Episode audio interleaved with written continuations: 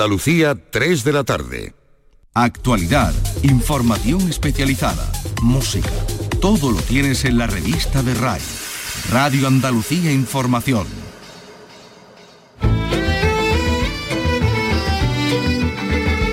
En RAI, Andalucía es cultura. Con Antonio Catoni.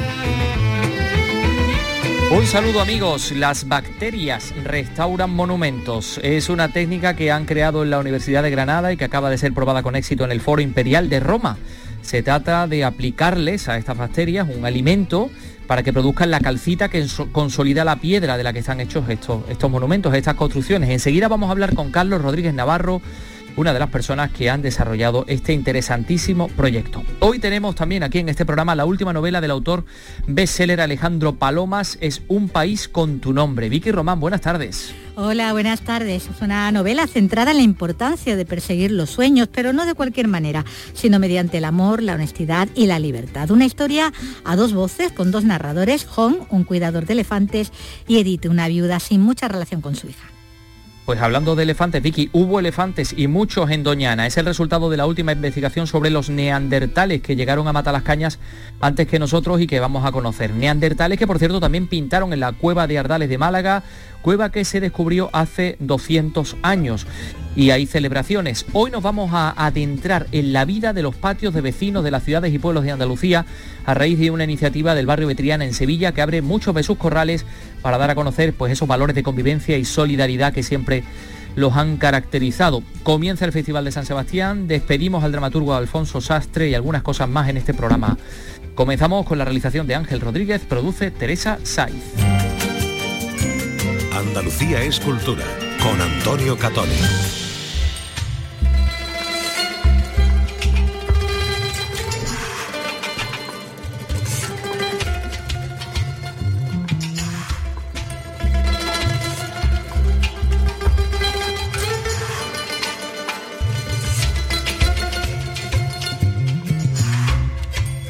Son las 3 y 2 minutos. En Roma, los restauradores del Arco de Septimio Severo, en el foro del foro romano, el foro imperial, están muy contentos. La responsable de los trabajos de restauración, que se llama Federica Rinaldi, ha dicho pues que presentan como primicia el éxito de un experimento con el uso de un tratamiento de bioconsolidación en un material de piedra realizado gracias a un protocolo intensivo.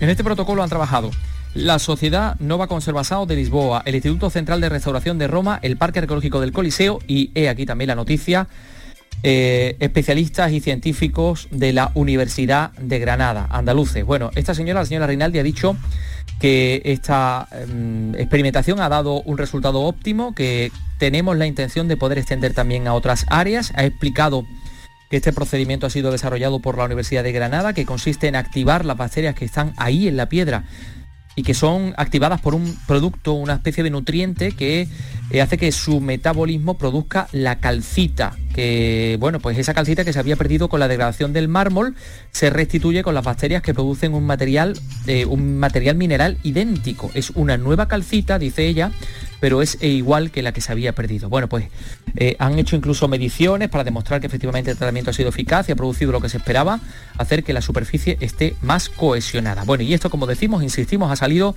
de la Universidad de Granada, de la UGR. Con este motivo eh, queremos conocer cómo es esta técnica que además sabemos que se ha aplicado también en el monasterio de San Jerónimo de Granada o en las ruinas de Copán en Centroamérica. Estamos con Carlos Rodríguez Navarro, que ha desarrollado esta técnica, que es catedrático, pertenece al Departamento de Mineralogía y Petrología. Carlos, muy buenas tardes. Muy buenas tardes.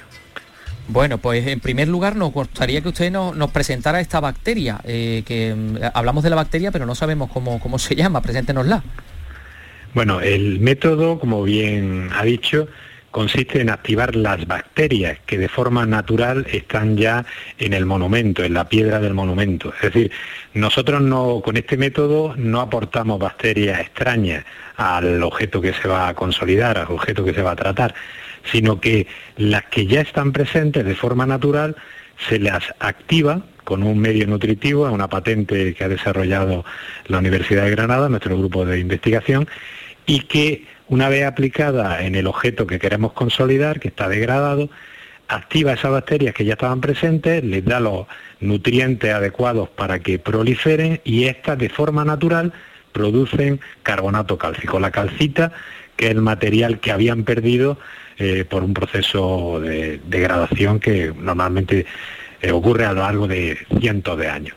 Entonces es una forma, en la piedra, Carlos, hay distintos tipos de bacterias y ustedes han escogido específicamente una que es la que produce la calcita después de darle este, de comer estas cosas que ustedes han, han, creado, ¿no? Exacto. Ahí yo creo que lo interesante del método es que de forma muy selectiva de todas las posibles bacterias que podemos encontrar en una piedra, en ese sustrato, activa, hace que produzcan, eh, que se, se desarrollen y al final produzcan calcita, ese nuevo cemento carbonatado, aquellas que no van a ser nocivas o que no van a provocar procesos de, por ejemplo, de biodeterioro. Es decir, solamente activa unos géneros específicos que de forma natural están presentes. Suelen ser actinobacterias, por ejemplo, algunos bacilos, que, eh, repito, están ya antes de que se aplique el tratamiento. Bien, eh, tenemos que decirle a nuestros oyentes para que lo comprendan bien, que el resultado del tratamiento no es que la piedra crezca, sino que la piedra se consolida. ¿eh? ¿No es cierto?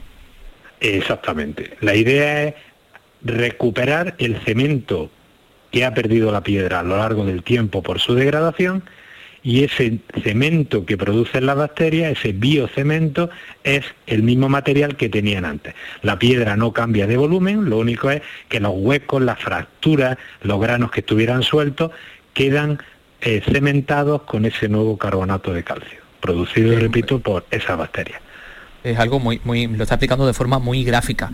Y, bueno, ¿y qué le gusta comer a estos bacilos y a estas bacterias? Porque claro, el proceso de, de, encontrar eh, pues exactamente qué es lo que ellas necesitan para producir la calcita tiene que haber sido muy complicado, ¿no, Carlos?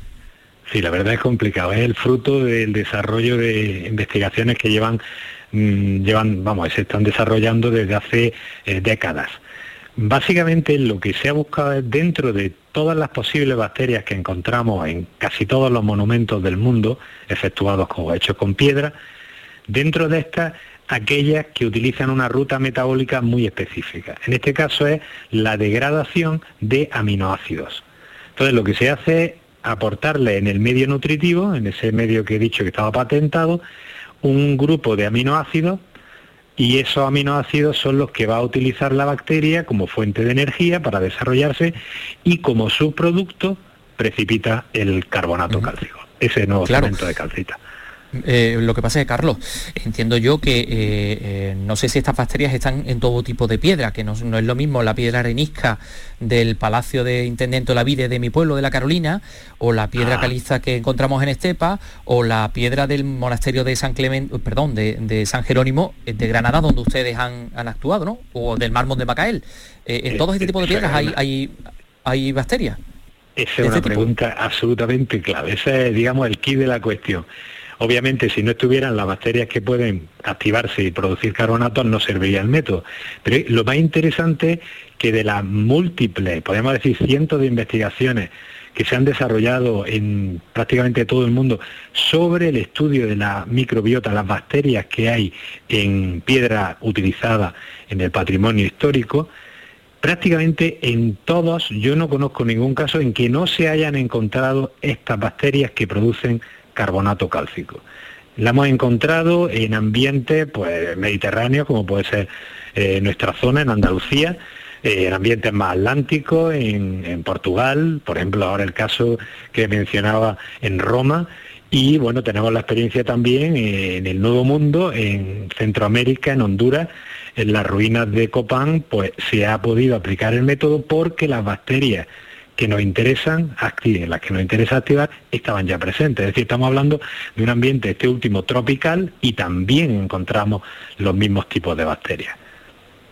Bueno, eh, esto es algo fascinante que está en proceso, que sigue en proceso de investigación, con lo cual entiendo, Carlos, que esto nos tiene que dar mm, eh, muchas más noticias de aquí a, a unos años, ¿no?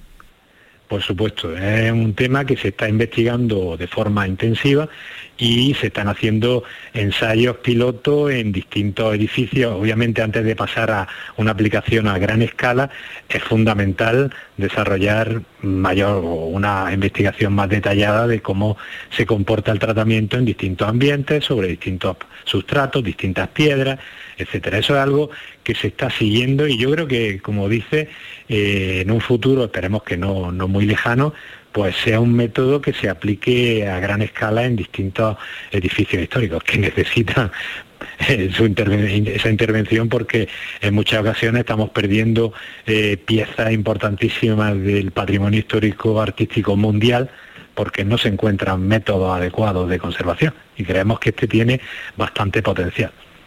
Bueno, eh, y esto mm, permita, permítame que, le diga, pues nos, hincha el pecho de orgullo a, todos los, los, andaluces que le estamos escuchando, porque esto ha nacido aquí, esto ha nacido en la Universidad de Granada, eh, en ese equipo conjunto de microbiología, mineralogía, usted representa más la parte de la geología, la parte que estudia propiamente el material, pero, pero eh, insistimos en que, bueno, pues eh, esto ha nacido aquí y de la Universidad de Granada siguen saliendo tecnologías y, investigaciones punteras que, que, pueden hacer mucho bien a toda la humanidad. Así que enhorabuena, Carlos Rodríguez Navarro, gracias por estar con nosotros y por explicarnos también cómo funciona todo esto.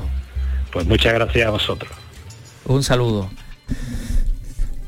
Pues sí, es realmente fascinante y se puede aplicar en todo el mundo y funciona en todos los climas y se puede aplicar en todo tipo de piedra. O sea, esto eh, nos abre una serie de posibilidades. Eh, seguramente los amantes del patrimonio que nos estén escuchando eh, estarán tan fascinados como, como un servidor en estos momentos. Bueno, pues vamos a seguir hablando de patrimonio eh, vamos en primer lugar a la cueva de Ardales, que, también es eh, efectivamente de material pétreo, que cumple 200 años y la efeméride se conmemora este fin de semana con un congreso de divulgación científica que va a tratar sobre las pinturas que hay dentro y que se han vinculado hace muy poquito a los neandertales. Y esto ha supuesto también una noticia muy importante con eco en todo el mundo porque claro, se desconocía que los neandertales tuvieran capacidades artísticas. Se pensaba que solo pintaban o solo tenían capacidades artísticas los Homo sapiens y este aquí, pues que los encontramos pintando en la cueva de Ardales. Por eso pues hay que, hay que celebrarlo. Damián Bernal nos lo cuenta en Málaga. Muy buenos días, este acto se está desarrollando en estos momentos en el ayuntamiento. La cueva de Ardales cumple 200 años, está considerada como la cueva turística más longeva de España, aunque su público es cultural y sus conservadores huyen de la masificación. Son solo 30 visitas por día. En la primavera de 1821 el terremoto de Alama de Granada propició el hallazgo de una cueva de 1.697 metros de longitud que al principio fue confundida con una mina de piedras preciosas debido al brillo que proyectaba en su interior.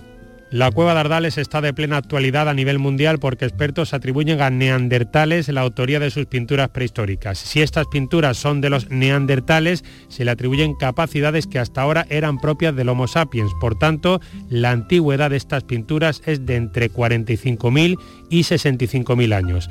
A partir de esta misma tarde y durante todo el fin de semana se celebra un congreso enmarcado en estos actos del Bicentenario con la presencia de investigadores de otras provincias españolas. Candidata junto al Caminito del Rey a Patrimonio Mundial de la UNESCO, es un yacimiento andaluz incluido en el itinerario cultural del Consejo de Europa. Pues allí estaban los neandertales pintando en la cueva de Ardales y otra investigación sobre los neandertales que llegaron a Matalascañas, eh, en Doñana, hace muchísimo tiempo.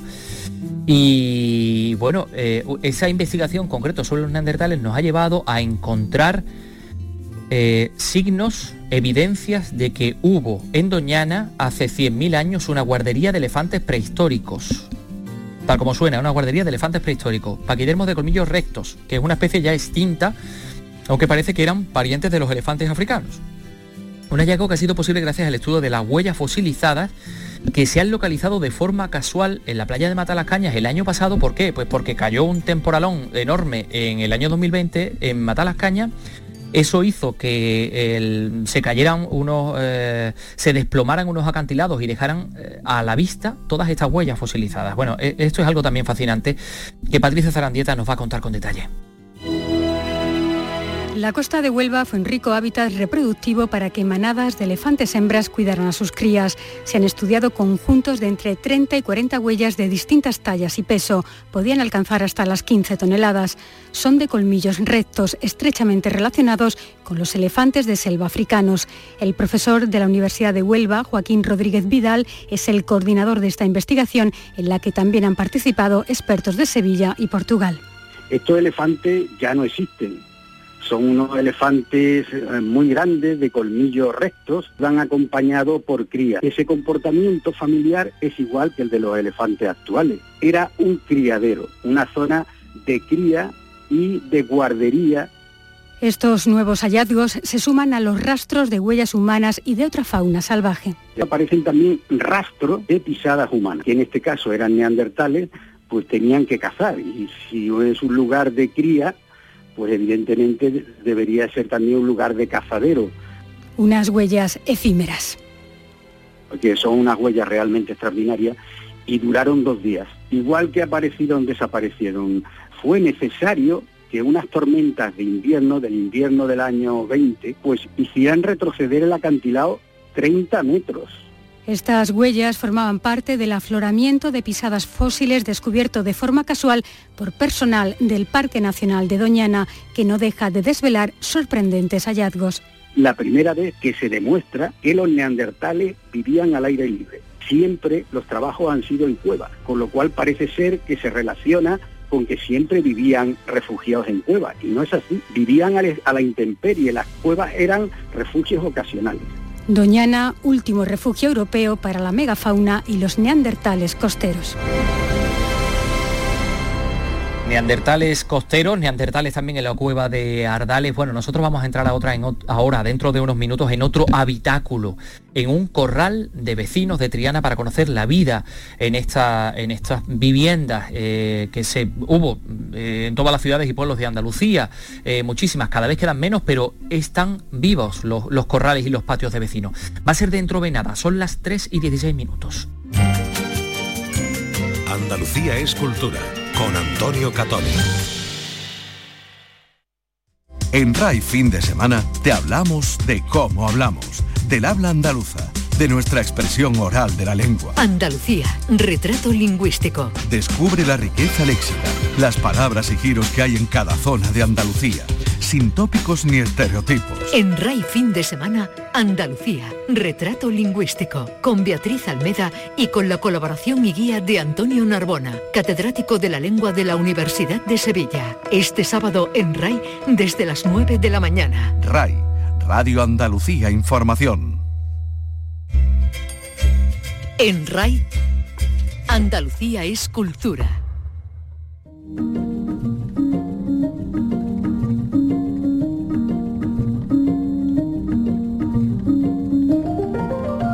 Estoy en el, en el barrio de Triana, en la calle Alfarería número 138 y este es el corral, el corral de los corchos.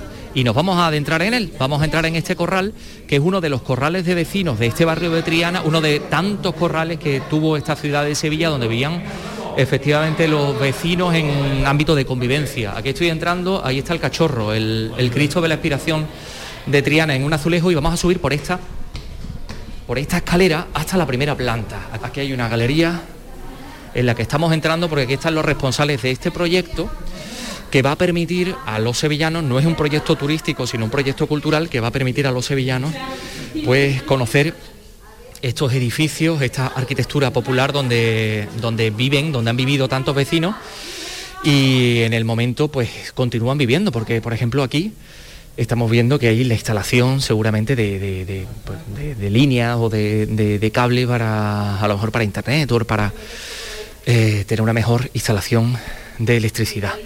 Mientras están haciéndose las fotos, que ya ha terminado esa foto, pues nos vamos a acercar a la ideóloga, que es una compañera de la Radio Pública de Andalucía, que se llama Charo Jiménez, y que ha venido vestida de verde, de verde de las macetas de los corrales de Triana. Charo Jiménez, ¿qué tal? ¿Cómo estás? Muy bien, ¿qué pasa, Antonio, vamos hijo? A ver, vamos a hablar de una realidad que es una realidad sevillana, pero es una realidad común a muchos lugares de Andalucía, los corrales de vecinos, los corralones. Eh, aquí en concreto, ¿cómo se te ocurre que los ciudadanos de Sevilla puedan conocer esta, esta, este tipo de viviendas, ¿no? Pues mira, mm, a mí me gusta mucho Triana porque sigue conservando ciertos valores mm, que se están perdiendo mucho, como es abren las puertas, la gente habla contigo, o sea, esa espontaneidad que, en Andalucía hemos tenido de toda la vida, esa forma de vivir el vecindario, el vecino que te ayuda siempre, esas cosas siguen permaneciendo en Triana. Y un día, dando una vueltecita por Triana, me encontré el Corral Herrera, que está en la calle Pajes del Corro, y me pareció tan hermoso. Y yo, que vivo en Sevilla de toda la vida, no lo conocía. Después fui a Córdoba y vi los patios de Córdoba con las flores. Y digo, los cordobeses han sido listísimos han abierto sus patios para que la gente lo conozca. ¿Cuál es el principal objetivo? Conocerlo para qué? Para protegerlo, para que permanezcan los valores que se viven en los corrales y patios de vecinos.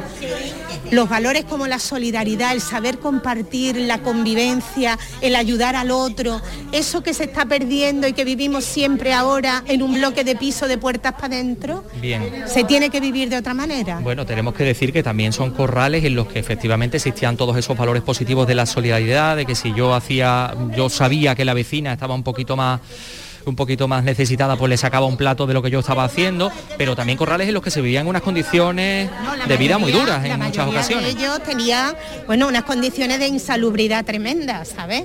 Porque no había ni lo más básico. Además, por ejemplo, yo eso lo he vivido. Yo iba a la calle Puente y Pellón a una modista donde vivía en una habitación toda la familia y había un bate en el pasillo para todo el mundo. ¿Eh? y que te tenías que mojar para ir al servicio. Eso lo he vivido yo y lo he conocido yo, que no soy tan mayor. Qué bonito tiene aquí los potos, eh, el, arbolito de plástico, eh, la, en fin, las cintas, las pilistras, los jazmines que lo cuidan las vecinas. Nos vamos a acercar a una de estas vecinas que se llama como Rocío. Rocío. ¿Y Ella tiene 96 años. Bueno, pues me voy a acercar a Rocío. Vamos a ver si puedo.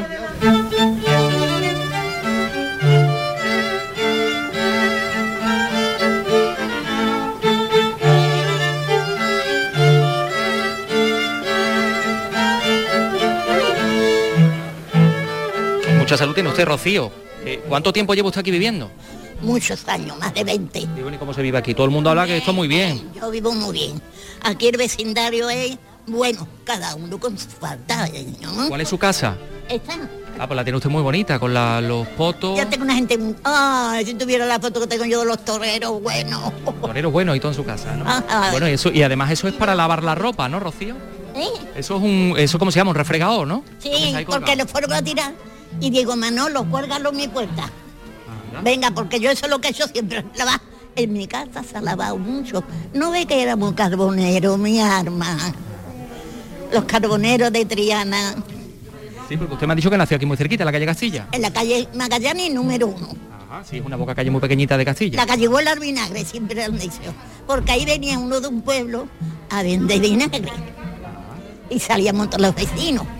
Rocío, y es verdad, aquí por ejemplo en este corral, desde que usted vive, ¿había común, eh, cocina común, eh, baño común o ya o ya estaban los baños, cada, cada vivienda tiene su baño? La cocina aquí afuera, ¿eh? ¿Sí? Yo la he conocido, sí. ¿Y dónde estaba? ¿Aquí en el mismo pasillo? Sí, aquí en el mismo pasillo. Y freían, guisaban la gente, muy bien, ¿eh? Las cosas. Pero ya, la vida metieron las cocinas para adentro, que es, lo, bonito, ¿verdad? Claro, claro que sí. Bueno, ¿cómo eran las celebraciones, los bautizos, las comuniones, la, Navidad? bonito, la gente en el patio, todo el mundo sacaba el chorizo, el queso, bueno, jamón muy poco. Ahí, ahí, ahí. ¿Todas soy, todas soy vecina de Rocío? ¿Todas? Bueno, pues sí, soy joven. ¿Y usted es la más antigua? Bueno, es que son cuatro chicas muy jóvenes. Aquí está María con la que también queríamos hablar, que la hemos escuchado hace un momentito. ¿Tú te reconoces en las palabras de Rocío, en ese sentido de hermandad que hay ahí, que sigue habiendo aquí o no? Sí, hombre, hay mucha convivencia entre los vecinos. La verdad que sí. ¿Por qué? ¿De la O? ¿De la O? ¿De la Virgen de la O? Yo me tira más la esperanza. Muy bien. Muy bien. La verdad. Eh, eh, esa es la mía también. Ah, pues entonces ya está, Rocío, ya está. Bueno, ¿vosotras cómo habéis decidido venir aquí a vivir? Yo es que no vivo aquí, yo vivo en mis padres. Lo que pasa, yo he nacido aquí, me he criado aquí, lo que pasa me llevo todo el día aquí. ¿Aquí? Porque vivo ahí en la calle Tejade. ¿Y vosotras? Yo soy su hermana y ella es mi hija. Ah, bien, bien, bien. Y usted sí vive aquí, ¿no? Sí. hace cuánto tiempo, Madalena? Pues hace ya 50 años. Me han dicho que en, el, en estos dos meses, hoy en estos dos meses, en estos dos fines de semana, que vais a recibir muy bien a los visitantes, a toda la gente que venga aquí a ver el patio, ¿no? ¿Os habéis comprometido? Sí. Sí, sí, sí, que venga. Aquí, tú le decías, hay una señora que es de Triana. ¿Qué va a poner usted? ¿Qué va a poner usted? Hombre, hombre, yo no tengo dinero, pero lo saco. Bueno, bueno, bueno, bueno. Pues todo el mundo tiene que venir a este corral, que es el corral de los corchos. Muchas gracias a todas. Gracias.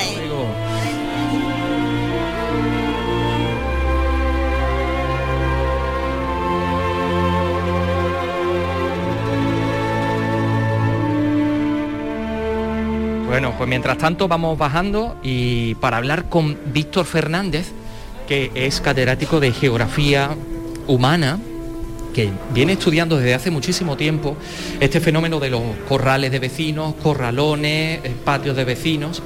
Estamos bajando de nuevo por la escalera para encontrarnos con él porque lo veo que se me va, que se me va a escapar. Víctor, en toda Andalucía y, yo creo que en toda España hay construcciones de este tipo, ¿no? En Sevilla especialmente importante, ¿por qué? ¿Por ser una ciudad más industrial?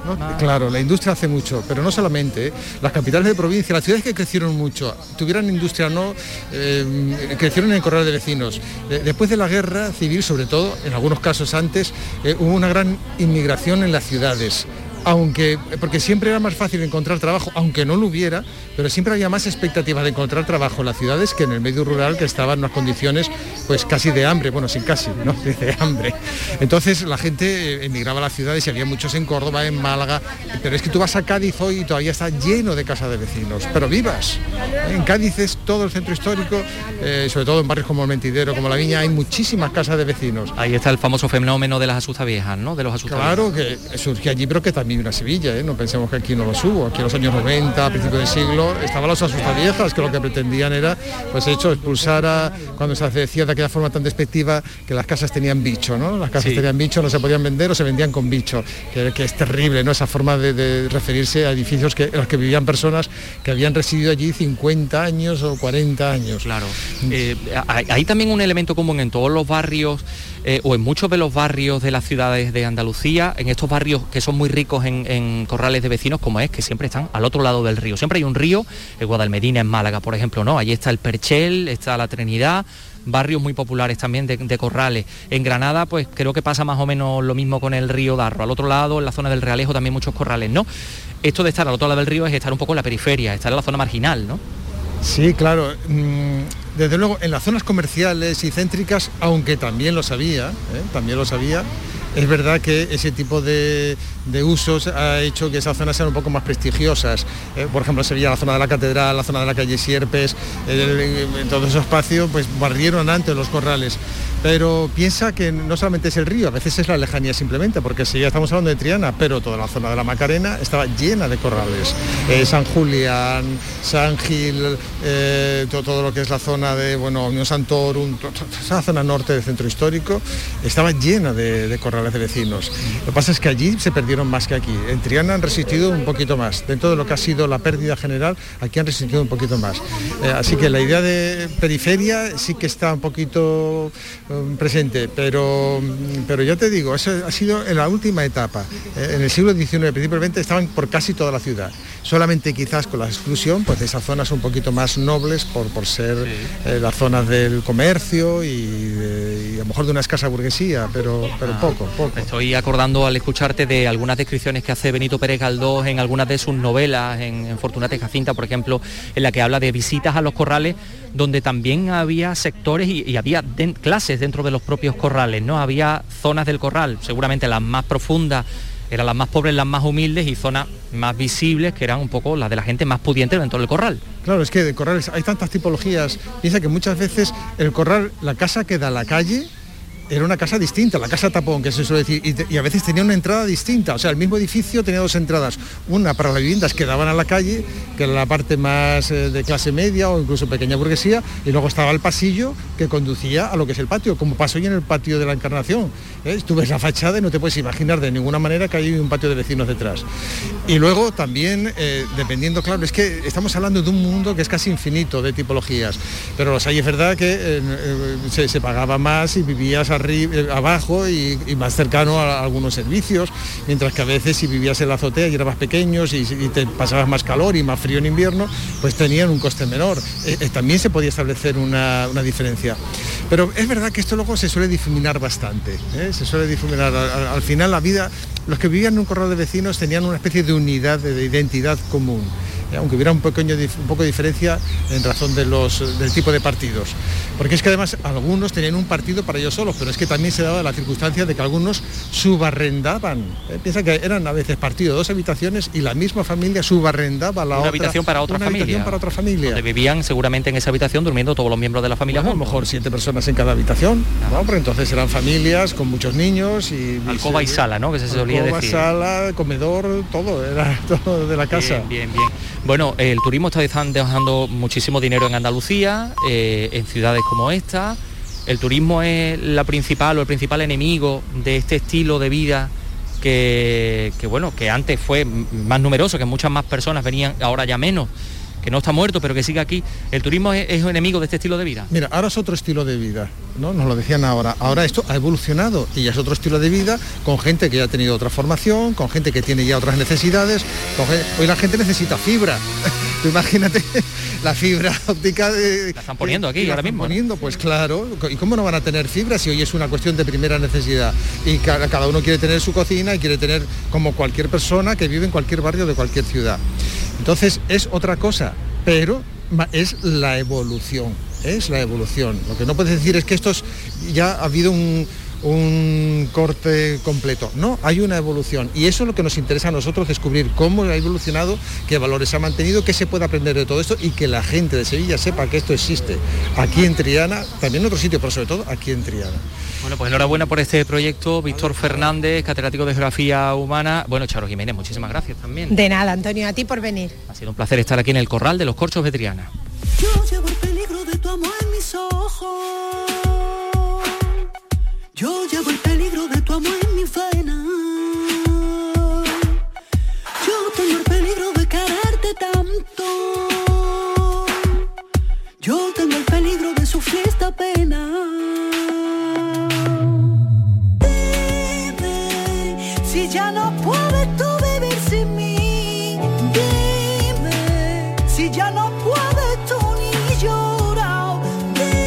Esta voz que estamos escuchando también es del barrio de Triana, en Sevilla, es Rosario la Tremendita versionando a Lola Flores, porque hoy se estrena un nuevo podcast en, en esta casa, en la Radio Pública de Andalucía, en Canal Sur, realizado por nuestro queridísimo Carlos López, eh, a quien tenemos con nosotros, el podcast de Carlos López que se llama Cadencia Andaluza. Carlos, ¿Qué tal? bienvenido de nuevo.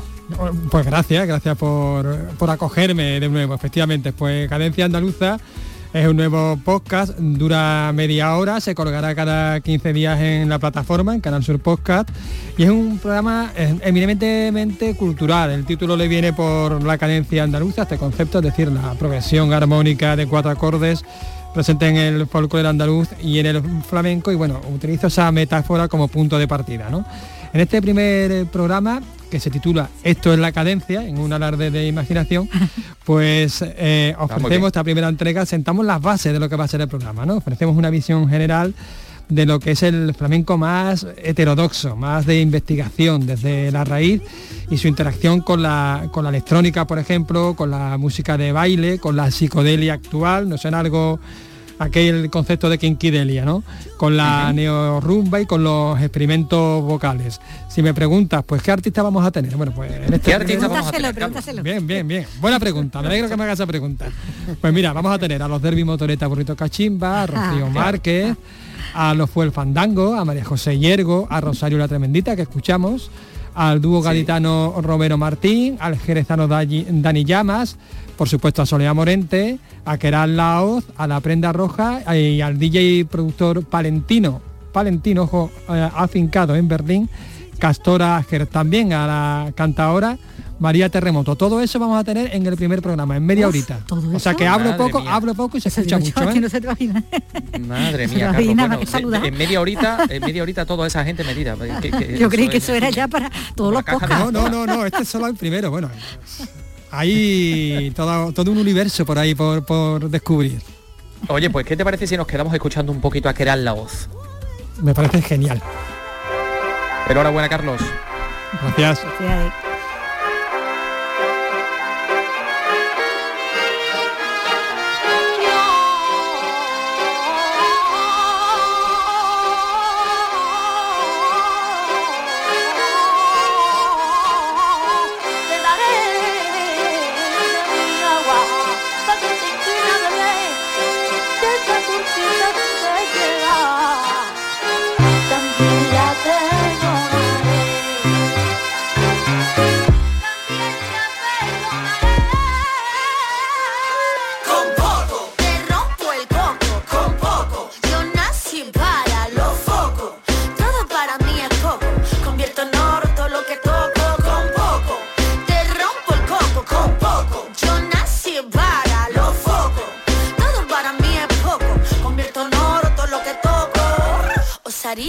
Cadencia andaluza con Carlos López, no se lo pierdan. Bueno, eh, son las 3 y 35, vamos a recordar a Alfonso Sastre.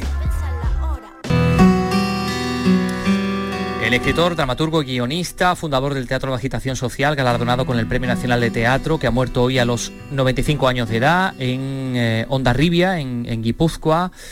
Eh, él nació en el año 26 en Madrid, considerado uno de los principales exponentes de la generación del 50 y durante su larga trayectoria intelectual pues se caracterizó también por su compromiso político, primero contra la dictadura franquista y después en favor incluso de la izquierda Berchale. Su fallecimiento ha sido difundido a través de las redes sociales por un partido, un partido vinculado precisamente a la- a la izquierda Berchale, ¿no, Vicky? Sí, por eh, Abozanis, el partido extinguido de, de Sortu, que surgió El nombre te lo allí. dejo a ti. sí.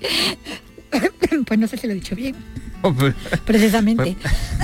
sí que me veo un poquito después, claro, ha hecho un esfuerzo, un esfuerzo ahí con la, con la de, de- Sí, de sí. pronunciación. Bueno, un partido con el que colaboró el, dra- el dramaturgo licenciado en Filosofía y Letras por la Universidad Complutense, que fue donde fundó con otros compañeros el Teatro de Agitación Social, obteniendo poco después su primer gran éxito teatral con aquella escuadra hacia la muerte, drama en dos actos que estrenó en el año 53, que fue prohibido a la tercera representación y al que seguiría la mordaza. Los años 60 los iniciaría creando el grupo de teatro realista, modelo de ese teatro de urgencia que él preconizaba. Militante del Partido Comunista durante el franquismo, desde el año 75 a 1977 estuvo exiliado en Francia. Ya a su regreso a España se afincó en la localidad de Ondarribia, en la que, como decimos, ha muerto hoy a los 95 años. Tras conocerse su fallecimiento, la Sociedad General de Autores, la SGAE, le ha despedido en un mensaje en las redes sociales como un revolucionario del teatro de inquebrantable compromiso político. Por cierto, que tenía previsto la SGAE entregarle la medalla de honor el próximo 4 de octubre en la gala de los premios Max de Artes Escénicas. Se hará esa entrega, pero ya, como decimos, a título póstumo. Alfonso Sastre. Bueno, y vamos a recordar que el Instituto Cervantes cumple 30, 30 años y ha habido un acto muy especial para celebrarlo, presidido por la presidenta del Congreso, Michelle Batetti, por el director de Cervantes, Luis García Montero, y han sonado versos. Gema Vélez, cuéntanos.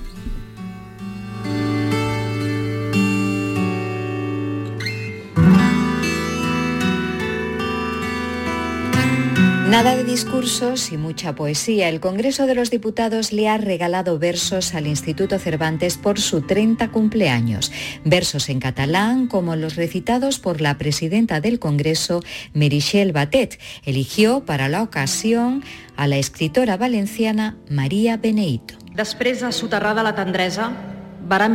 pètals que afegia més gel al que amagava la glaçada disfressa. El diputado popular Pablo Hispán Iglesias de Usel hizo referencias a España con un poema de Jaime Gil de Viezma. que España puede y debe salir de la pobreza, que es tiempo aún para cambiar su historia antes que se la lleven los demonios. Iván Espinosa de los Monteros, de Vox, recitó a Damaso Alonso. Hermanos, los que estáis en lejanía, tras las aguas inmensas, los cercanos de mi España natal, todos hermanos, porque habláis esta lengua, que es la mía. Y del español habló y mucho el director del Instituto Cervantes, Luis García Montero, un idioma que hablan 500 millones de personas. García Montero aseguró que el Cervantes seguirá difundiendo nuestra lengua y nuestra cultura. Nos dedicamos a servir de puente entre Europa y América, a extender nuestras lenguas por el mundo y a ejercer una tarea de seducción democrática a través de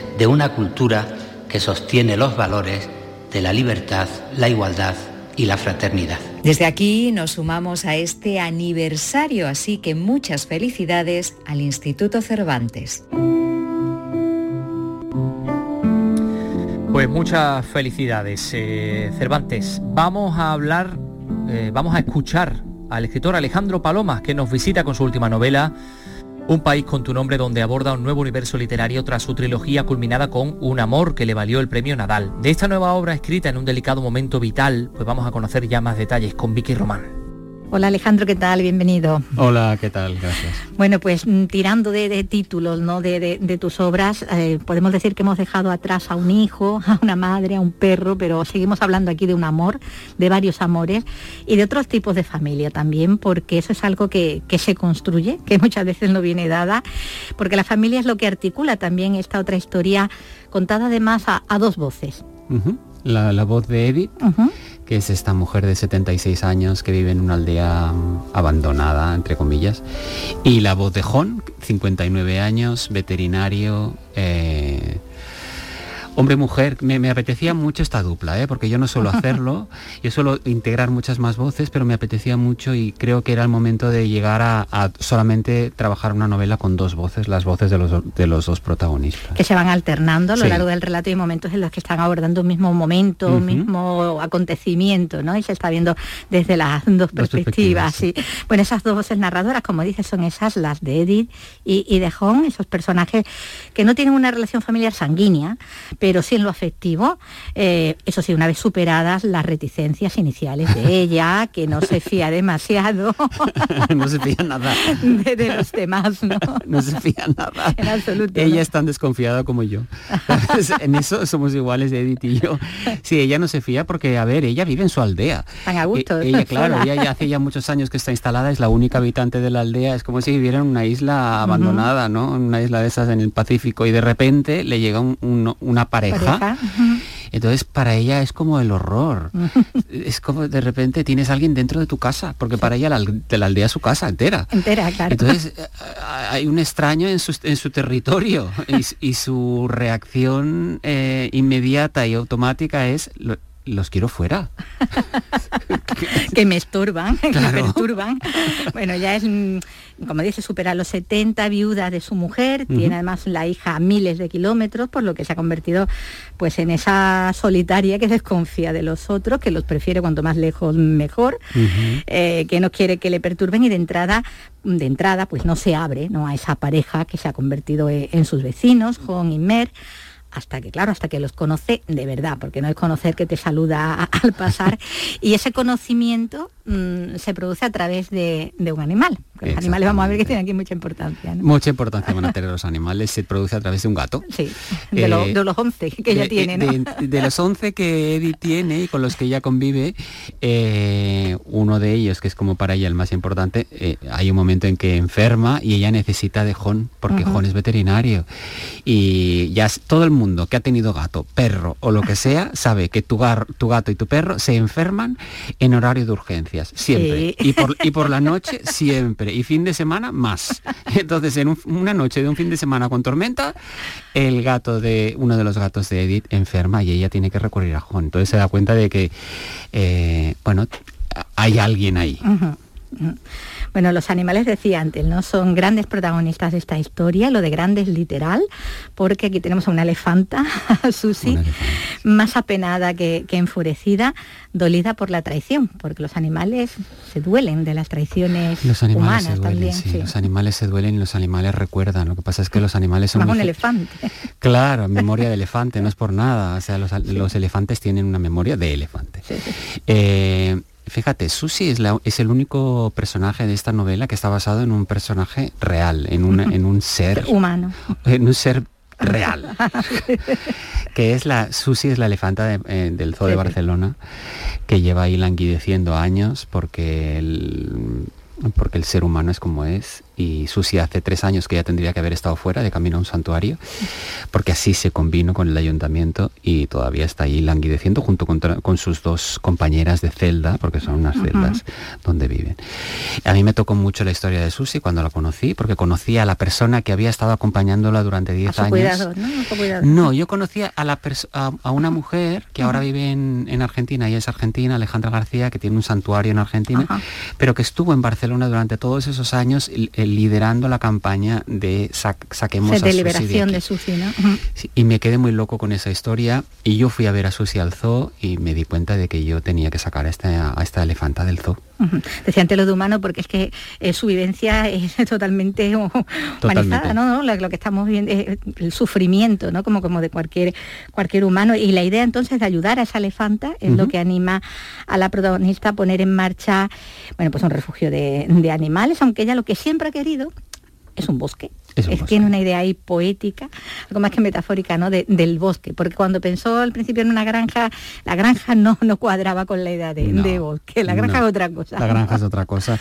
Y eso lo sabe quien vive en, el rural, en el mundo rural. Yo vivo en el mundo rural eh, y sabes lo que es una granja. Y una granja es el infierno. Es como un zoo, pero en peor, porque en la granja es, ejecución tras ejecución tras ejecución. Y eh, lo que vemos aquí en las ciudades son las bandejas con el resto de la ejecución. Pero lo que yo veo en el mundo rural cuando yo llego, tengo que llegar a mi casa son esas factorías de horror. Y eso es lo que, lo que Edith eh, cuando a Edith le llegan le llega la noticia de que esa, una de esas factorías va a instalarse cerca de ella es cuando ella decide que basta, que tiene que dar el paso hacia su bosque. Mm. Ahí está ese bosque idealizado, igual que estaba la aldea al comienzo, cuando todavía no había llegado esa perturbación, que no es precisamente esa pareja de vecinos, sino como tú dices, ella se siente expulsada ya de ese lugar ante la sola idea de que haya esa profanación con esa anunciada explotación turística primero, ¿no? Como, como destino con encanto rural, eh, algo que ella, pues ahí hay una crítica, como también, como dices, ¿no? A, los zoológicos o a la, a la explotación animal, ¿no? Para brutal, ¿no? Para el consumo, ¿no? Sí, a ver, mm, es una visión personal y sé que con eso me gano enemigos y me gano amigos.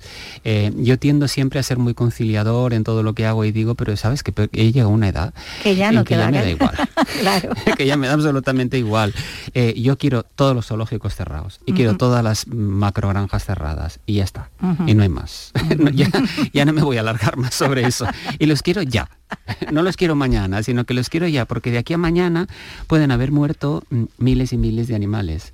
Entonces yo ya no soporto ese sufrimiento. es sobre mi conciencia. Hay que están estos protagonistas conservacionistas. Totalmente. bueno, y que al mismo tiempo, ya vamos a entrar en otra, en otra línea del relato, ellos tienen que lidiar con sus conflictos familiares, que son muchos, con el trauma de la orfandad, pero también con otro mucho más reciente que, mm, que es tan traumático, bueno, que eh, que se lo oculta a sí mismo, ¿no? Que ha creado como una barrera, ¿no? Sí. No lo verbalizo, no, no pasa. No, lo verbalices. Por eso, ni yo ni él. Es que es difícil hablar de eso. Claro, sí, pero podemos hablar de eso. Esta es una novela, mm. es, eh, suele pasarme, pero esta es una, especialmente una de esas novelas que, que, para hablar de ella... Tienes que darle vueltas es complicadísimo, porque cualquier cosa que dices desvela cosas que luego tienen que ser... Mm, que, el efecto sorpresa es fundamental para pues encarar lo que viene después. Entonces, yo me estoy dando cuenta de eso. De que cuesta trabajo. Sí, de que cuesta trabajo. Jon es un personaje, por ejemplo, es una persona que oculta una orfandad. O sea, que hay una orfandad que no oculta, pero hay otra orfandad mucho mayor, que es la la, que oculta. Sí, sí, exactamente, la que, la que se niega. Exactamente, y es un personaje que vive en la negación. Eh, y para eso va a necesitar a Edith. Lo que pasa es que él no sabe que va a necesitar a, Edith, pero Edith sí sabe que ella es necesaria para Jon. son personajes que, son, que saben que son necesarios para el otro, pero el otro no sabe que están necesitando ayuda. Bueno, y luego está Edith también tiene otra pérdida, también eh, reciente, ¿no? Unos pocos años atrás, la de la de su, su mujer, su pareja, pero además tiene que lidiar con el reproche, incluso el rencor de, la hija, de, Violeta, que se ha sentido huérfana de ella estando la madre viva, ¿no? Aunque la madre le corrige diciéndole que en realidad es huérfana de ella misma, ¿no? Aquí el tema de la orfandad Claro, ¿por qué es el tema de la orfandad? Luego esto yo lo sé a posteriori, porque cuando yo he estado escribiendo esta novela, yo la he escrito durante la agonía de mi madre, entonces yo estaba preparándome para mi propia orfandad. y, a nivel inconsciente yo iba proyectando todo esto en los personajes. Todos los personajes de esta novela son huérfanos, todos. y todos van, eh, van pegándose los unos a los otros formando una nueva familia entre ellos. yo no sabía que esto estaba ocurriendo, porque era mi inconsciente el que estaba trabajando. Yo sabía que me iba a quedar sin familia, sin madre y sin padre, porque además mis padres murieron a la vez, los dos. Y, y, yo ya iba calculando y yo iba proyectando que este momento iba a ser muy complicado para mí. Y efectivamente, este momento está siendo muy, complicado, para mí. Está todavía, claro. Porque yo de repente tengo unos ataques, o sea, yo ahora mismo voy mm, conduciendo a casa y de repente tengo unos ataques de llanto que es que tengo que parar el coche en, en el arcén y llorar y llorar y llorar y luego vuelta a empezar de repente, no sé, no me lo me expliques qué, qué detona, pero de repente veo algo, me acuerdo de algo que me conecta con, con, la voz de mi madre y es un chorro de, de, de pena de pena gorda, ¿sabes? De pena que no, que no puede estar dentro. Eh, yo estaba ya en ese proceso y, y, fui entretejiendo los personajes de esta novela desde esa pre-orfandad. y todos ya están lidiando ahí con la orfandad. Todos son como eh, son la proyección de alguien que sabe que se va a quedar huérfano y que le va a doler mucho, porque la orfandad de mi padre no me, no me duele, porque teníamos mala relación o nula relación. Pero, la de mi madre ha sido como... Devastadora, claro. Es que yo he llegado a decir, hace dos semanas, mi madre murió el 11 de marzo, y el otro día con mi hermana estábamos hablando, y, enseguida que nos ponemos a hablar de mi madre o que recordamos algo, mi, hermana llora. Es eh, enseguida, ¿no? Y entonces eh, me dijo, es que yo me tendría que haber ido con ella. Hasta ese punto llega la... y, y de repente yo le dije, me oí decir, y yo también. O sea, nos ha dejado como, como que nos tendríamos que haber ido. O sea, lo, ideal habría sido irnos todos a la vez. Porque vivir este duelo para mí está siendo lo más horrible que me ha pasado en la vida. Bueno, es, muy importante la, mirada aquí de los niños, de los protagonistas en su infancia, ¿no? Cuando han tenido que vivir, bueno, pues momentos muy duros, pero también de otros que, aparecen en el relato, están esos escolares inquisitivos que preguntan, que preguntan, y preguntan, para las que no, para las que cuesta trabajo tener respuestas, ¿no?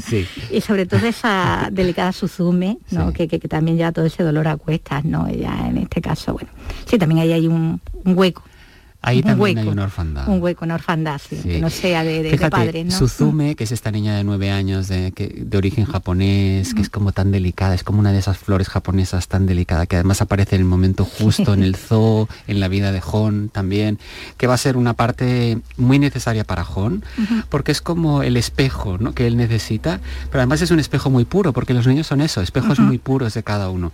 Y, y él eh, se va sintiendo acompañado en en el acompañamiento que él hace a Susi y él se siente a su vez respaldado y acompañado por esta voz tan pequeñita de Suzume, ¿no? Que le va diciendo, le va describiendo exactamente lo que él está viviendo. Sí, su sentimiento, le está poniendo palabras. a lo que él no termina de entender, pero él lo va entendiendo a medida que ella se lo va relatando. Y eso me parece tan bonito que un niño te vaya diciendo lo que te pasa. Creo que es lo más bonito que te puede pasar.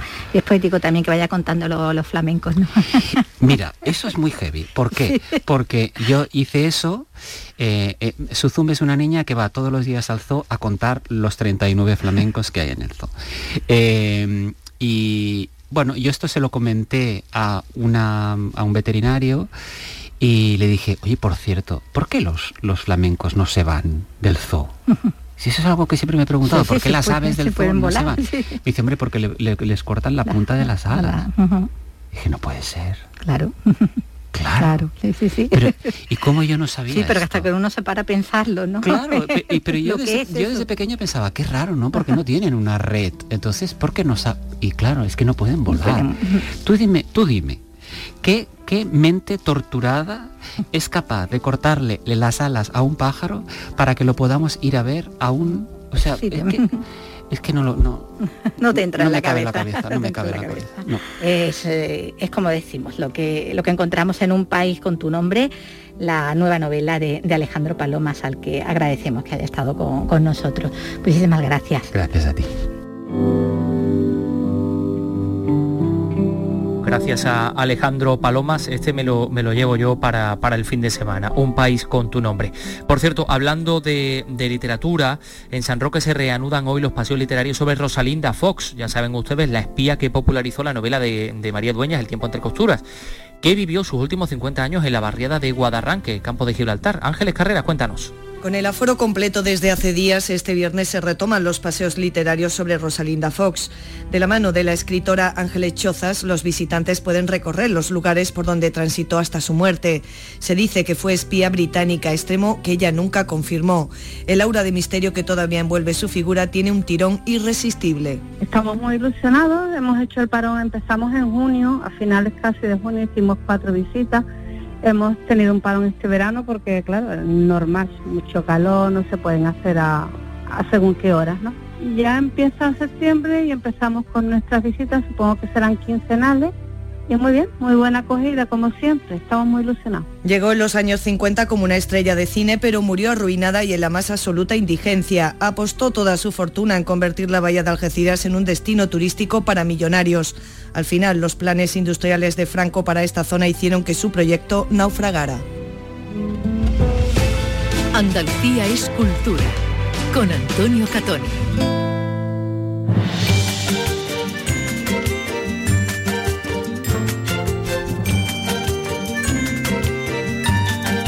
Bueno, bueno, bueno, un montón de cosas que contarles aún y poquito tiempo. Bueno, por ejemplo, que en San Sebastián esta noche se inaugura el Festival de Cine, que es nuestro festival más internacional, eh, con muchas cosas importantes que, que- que van a suceder y que Gema Vélez nos va a intentar resumir. Adelante, Gema.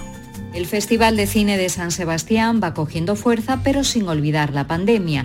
30 películas más que en 2020 a concurso, pero con aforos reducidos, sin fiestas y con alfombras rojas sin público. Lucharán por la concha de oro, entre otros, Arthur Rambo o El Buen Patrón, y fuera de concurso películas como La hija, en la que participa Canal Sur. Es mi hija. No, cariño. La llevas dentro. Ser madre no es eso.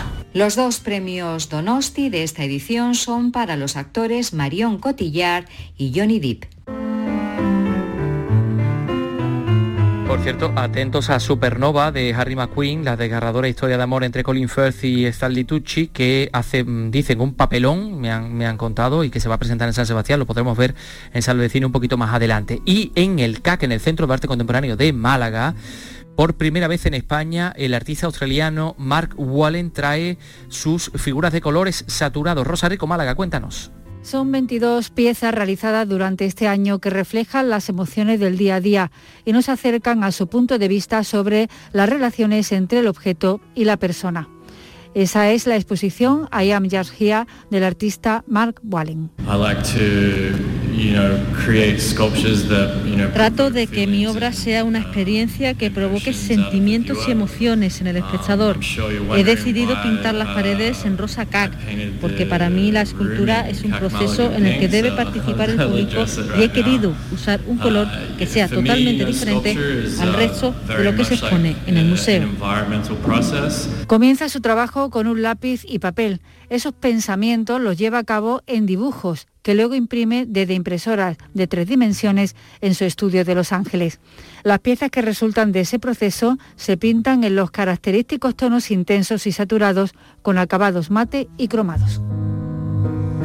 Bueno, y otra exposición de muy diverso tipo en Granada que salda su deuda con la artista Aurelia Navarro, que por primera vez tiene una exposición íntegra sobre su obra en la Casa Museo de los Tiros. Susana Escudero, Granada, cuéntanos. 2.000 pesetas pagó la Diputación de Granada en 1908 por ese cuadro que simboliza el renacer de Aurelia Navarro. Ahora preside una de las salas de la exposición que por primera vez nos muestra obras de la pintora que nunca antes habían salido del ámbito familiar. Fernando Navarro es sobrino nieto del artista y portavoz de la familia. Todos mis primos y yo hemos crecido, hemos jugado, hemos estudiado a la sombra de los cuadros de Aurelia. Pero había una asignatura pendiente.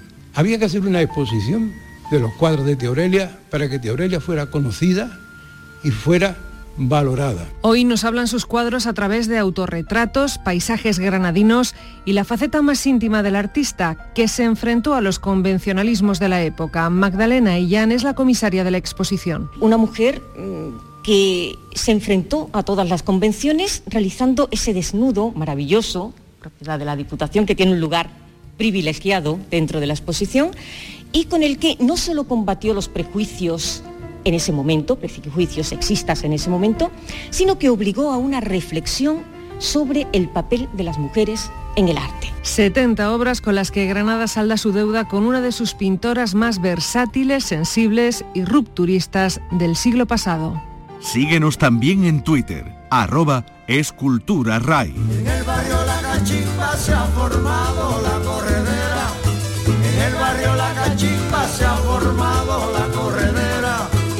Bueno, pues estamos escuchando a Buenavista Social Club. 25 años han cumplido ya, eh, se han cumplido ese disco que sacó de la jubilación a los mejores músicos cubanos con sus eh, temas, con este son nos vamos a marchar y les deseamos un fantástico fin de semana. El lunes volvemos a las 3 de la tarde. Adiós.